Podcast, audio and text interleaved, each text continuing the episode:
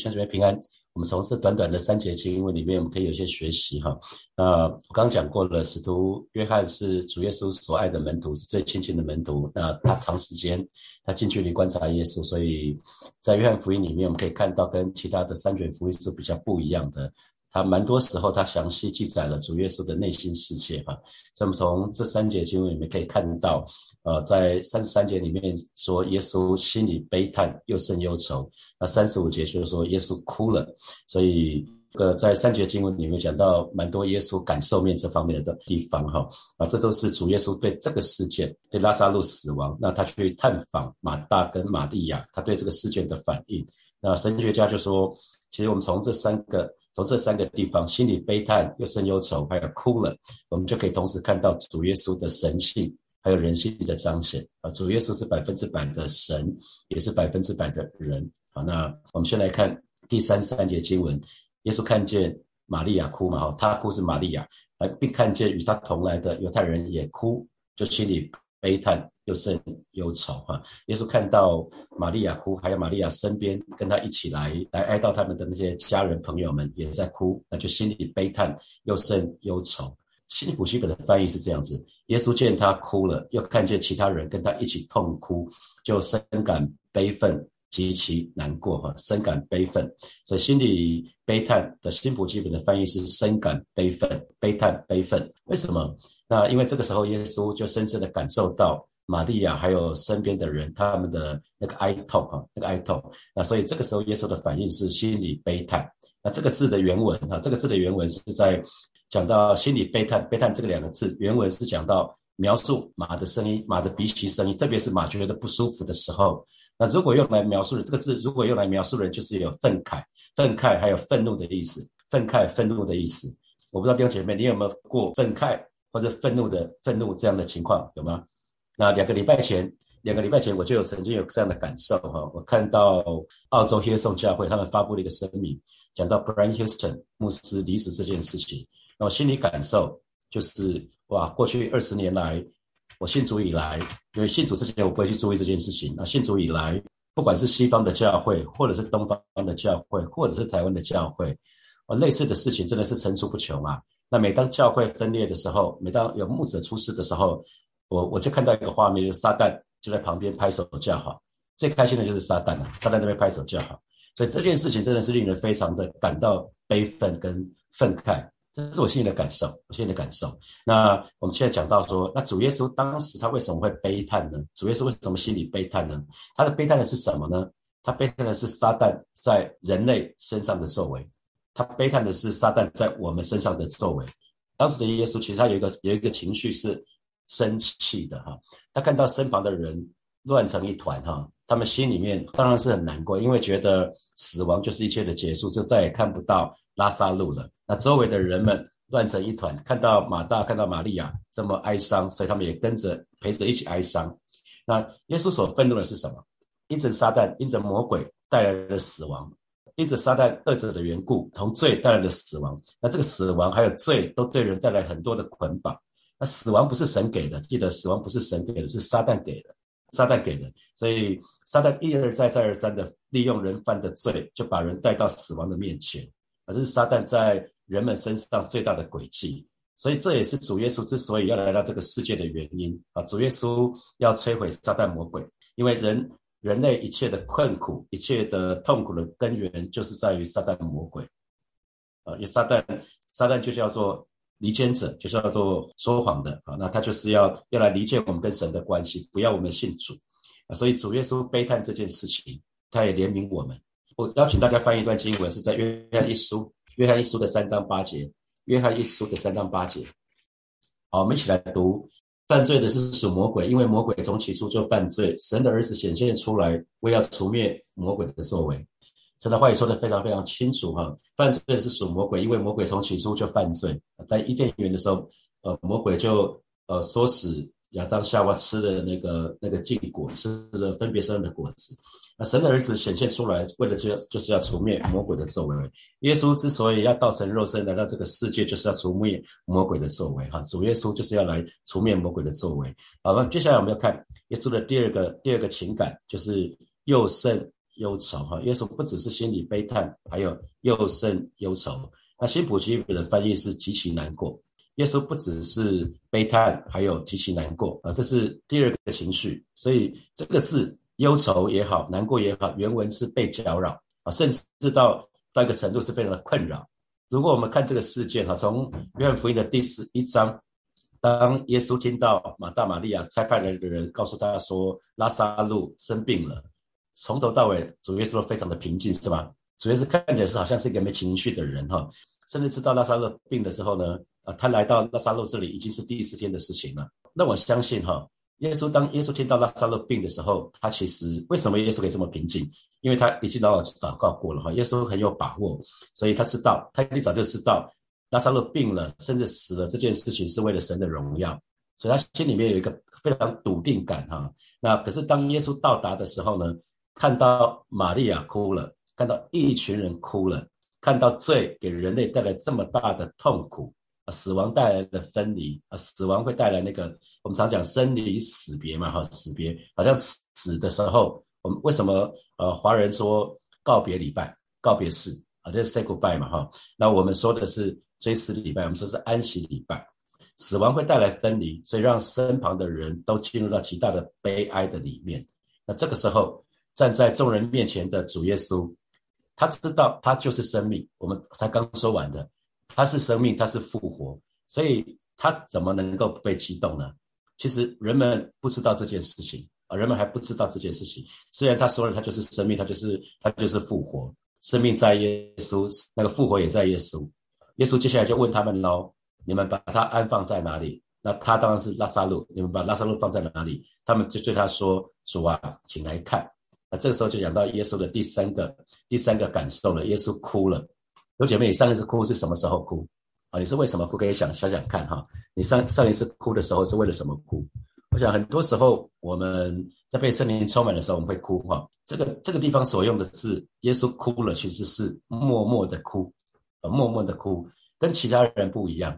啊，耶稣的哭，哭的方式是默默的哭，跟其他人不一样。为什么说使徒约翰他是跟耶稣非常的亲近？哈，所以他一定是在耶稣的旁边，他很知道他在观察耶稣。那跟其他人不一样，玛利亚一定是嚎啕大哭，因为拉萨路死了，他觉得他回不来了。那其他人看见玛利亚嚎啕大哭，他正在经历生离死别的哭，所以其他人的哭法应该是很像的。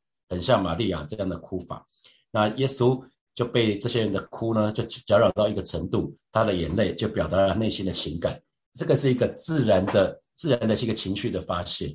有有有些时候，我不知道你们有没有过那种经验，就是眼泪不由自主的流下来，有吗？你们有没有有没有过想到什么事情的时候，眼泪不由自主流下来吗？它比较像是这样子啊，就像我爸爸在二零一七年的六月十五号被主接走了。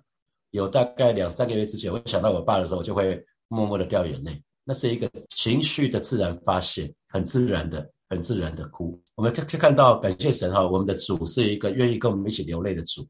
我们的主是一个愿意跟我们一起流泪的主。每一个人流泪的原因都不大一样啊。那周围的人哭，是因为他们的希望破灭了，他们觉得一切都结束了，死亡代表一切都结束了，甚至很多人觉得是绝望啊，也有人当觉得是可怜。可怜马大、玛利亚，所以替他们哭。那可是主耶稣流泪，同时也代表主耶稣的接纳，同时代表主耶稣的同理。他可以知道我们有这些感受，因为我们是他造的嘛，我们是，我们是神所创造的。所以主耶稣流泪，代表他的接纳，代表他的同理。啊，虽然只有一个人知道，就是主耶稣知道，他马上就要让拉萨路从死里复活了。主耶稣很知道这件事情哦，所以拉萨路死，他没，他不会为这件事情哭了。他知道拉萨路马上就要复活了，但是呢，他还愿意跟我们一起流眼泪，这才是了不起的事情啊！他接纳我们，他同理我们，所以主耶稣认同玛利亚他们的心情，他认同他们，所以千万千万不要对那些正在处于哀痛当中的弟兄姐妹，如果每次弟兄姐妹家家人过世了，千万不要跟他讲说不要哭，难道你不知道将来天上还在见面吗？啊，千万不要这样讲，你要跟他同哭啊！不要不要哭，或者是你的信心太小，所以才会哭哭啼啼的。那姐妹千万不要这样子哈，这个哭跟信心大小没有关系哈。你你只要去想想看哈，如果你看到一个一两岁的孩子，他在哭的时候，他跌倒了，他跌倒一两岁的孩子跌倒，通常看到的反应会是怎么样？大哭是吧？哭着跑到爸爸妈妈那边去。那会不会有爸爸妈妈跟他讲说，不要哭，有什么好哭的？跌倒了再站起来就好了，会吗？不会嘛，哈。哎，爸爸秀秀，就他就是像这样子的，像像这样的情况，很像很像这样的情况。所以我说，我们的信仰是一个 no matter what，就是不管发生什么事情，一定要知道一切都在耶稣的掌握当中。鼓励每一位弟兄姐妹，今天我们需要知道，商家就是任何人家里死亡的时候，一定他们会有一个伤痛期。那也知道，终究他们会恢复啊，终究他们会恢复。所以鼓励我们在现场有一些小组长啊，有区长啊，有领袖啊，我们要学习跟跟弟兄姐妹一起同一起流泪，我们要站在他们他们的身边感同身受。千万不要说死了死了一条狗，你说啊，不过一条狗。再买一次就什么就好了嘛，有什么好哭的？哇，这个你这一句话讲下去，他以后就不理你了，他不想跟你说什么话了啊，因为你完全没有同理。那个狗对它的意义，可能跟你的孩子对你的意义是一样的。所以有的时候我们常常讲说，是弟兄姐妹伤心，你就为弟兄姐妹伤心这件事情来伤心。他伤心，所以你为他伤心。可是领袖们绝对不要表演，好吗？你要很自然的。如果如果你真的没有办法感同身受，你就。不要表演，我觉得也不要表演，你就在身边陪着他就好了。更不要炫耀自己的信心，不用说啊，我三岁我爸过世的时候三天就好了。拜托，不要不要做这种事情哦，不要做这种事情。我觉得非常非常重要，神的儿女需要学习。好，那还有一个部分就是我们刚说耶稣那个哭呢，其实是暗暗的哭啊，是默默的哭，是默默的哭。啊，特别我刚提到过，就是很多时候面对一些事情，像我爸过世的时候，会很自然的哭。那这几年我还有一个情形是暗暗的哭，就是可能是有些弟兄姐妹对我倒垃圾吧，或者是呃教会治理的时候有好多的事情，我就是到神的面前去去把这件事情告诉神，呃，没有人没有人知道，只有只有神知道，只有神知道，只有我知道。那特别是当我面对一些比较棘手的事情的时候，我常常是到神的面前去，那这个时候常常就会在神的面前暗暗的哭，是没有人知道的。我，这这型的学习啊，有些时候我就是带到神的面前去暗暗的哭。那我不知道弟兄姐妹，你有经历这样的经验吗？特别是，特别是呃，如果你有服侍的话，你是施工领袖，你是小组长，你是区长，你是呃，你是你是，反正你就是领袖，你就可能是小家长。你有没有曾经因为弟兄姐妹带给你伤害？有吗？你做了一些服侍，可是他们没有，他们完全没有感谢你，他们还可能还对你有一些不解，还对你不开心。应该都有是吧？神的仆人跟使女一定要学习，要躲藏在神的翅膀下隐秘处，因为面对弟兄姐妹倒的垃圾，你只要有个地方可以去，可以去倒吧。我个人觉得最好的方式不是对人，而是带到到神的面前。这几年，在特别是二零一九年那年，大概是我挣扎的时候，最挣扎的时候。许商街租约很快就到期了啊！许商街许昌街的租约到八月到八月底就到期了。那所以，我们当时定了一个期限，希望买买那个新塘的时间可以压在六月底。那可是一直没有敲定啊，可是时间就快要到了啊，这时候压力就很大。那常常建堂委员就会问我说：“现在情况怎么样啊？我们应该怎么做啊？”其实我很想回他们说：“啊，栽啊，我哪里栽啦？”可是我就到神的面前去祷告，到神的面前去祷告，那神就会告诉我。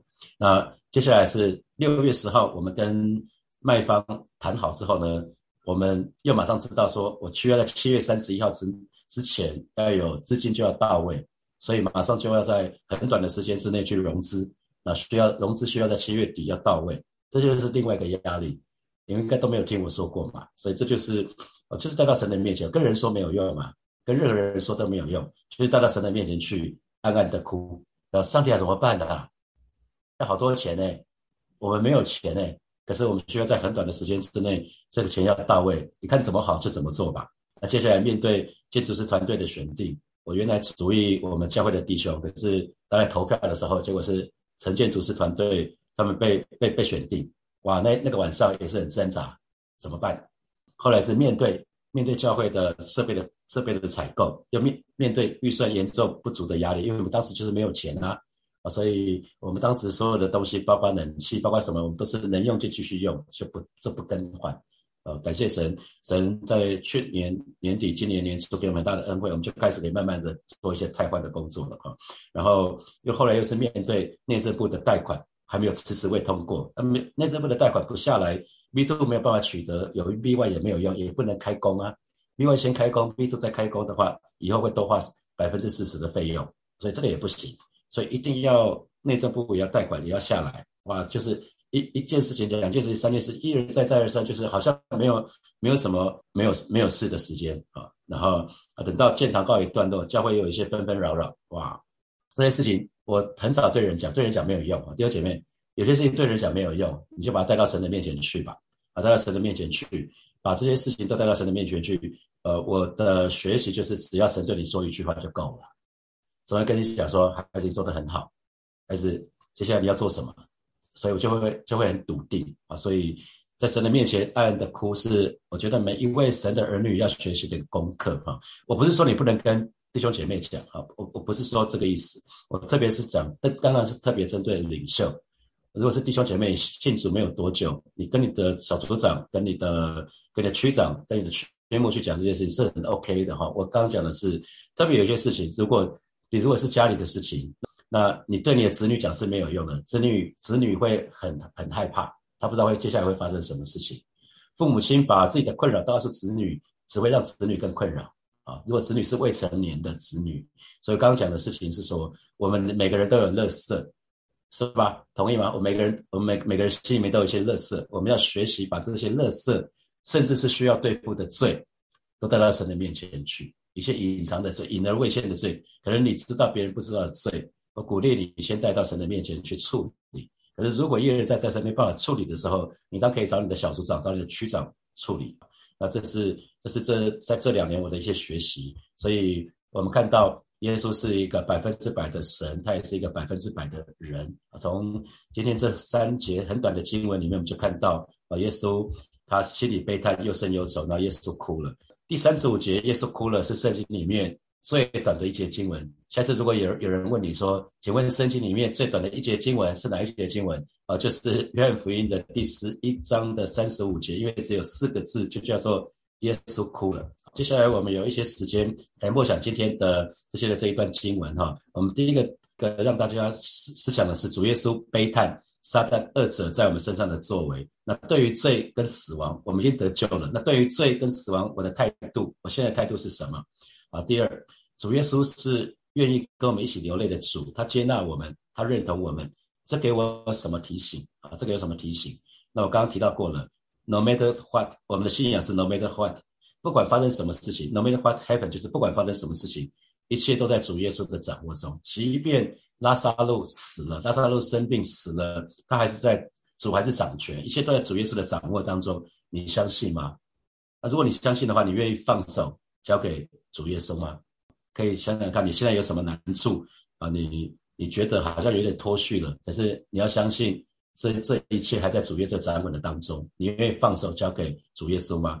好，现在是六点三九分，我们有十分钟的时间默想。六点四十九分的时候，我们再回来，我们再一起来祷告。弟兄姐妹，接下来我们要一起来祷告，我们要一起来祷告。我们说，神的儿子显现出来，就是为了要除灭魔鬼的作为。我们好不好？在今天祷告的时候，我们就向神献上感恩。主耶稣，他两千年前他道成肉身来到这个世界，他不是来观光的，他不是来享受的，他不是到此一游的。主耶稣道成肉身，他有一个目的，就是为了替我们死，让人类罪的问题彻底得到解决。我们不再是罪的奴隶，弟兄们记得，我们不再是罪的奴隶，魔鬼二者不再能够辖制我们。我们都已经信主了，现场。线上线上的弟兄姐妹们，一个人都信主了，我们不再是罪的奴隶，我们可以脱离撒旦恶者的辖制，我们就为此向我们的神献上感恩。我们就开口来祷告，主啊，谢谢你，今天早晨我们要再一次向你献上我们的感恩，向你献上我们的我们的赞美。主啊，你说你显现出来，神的儿子显现出来，为了就是要除灭魔鬼的作为。主啊，我们为此向你感恩，向你赞美。主啊，谢谢你，谢谢你道成肉身，为的就是替我们死，让我们的罪得赦免，让我们得着永永生，让我们得与你有份。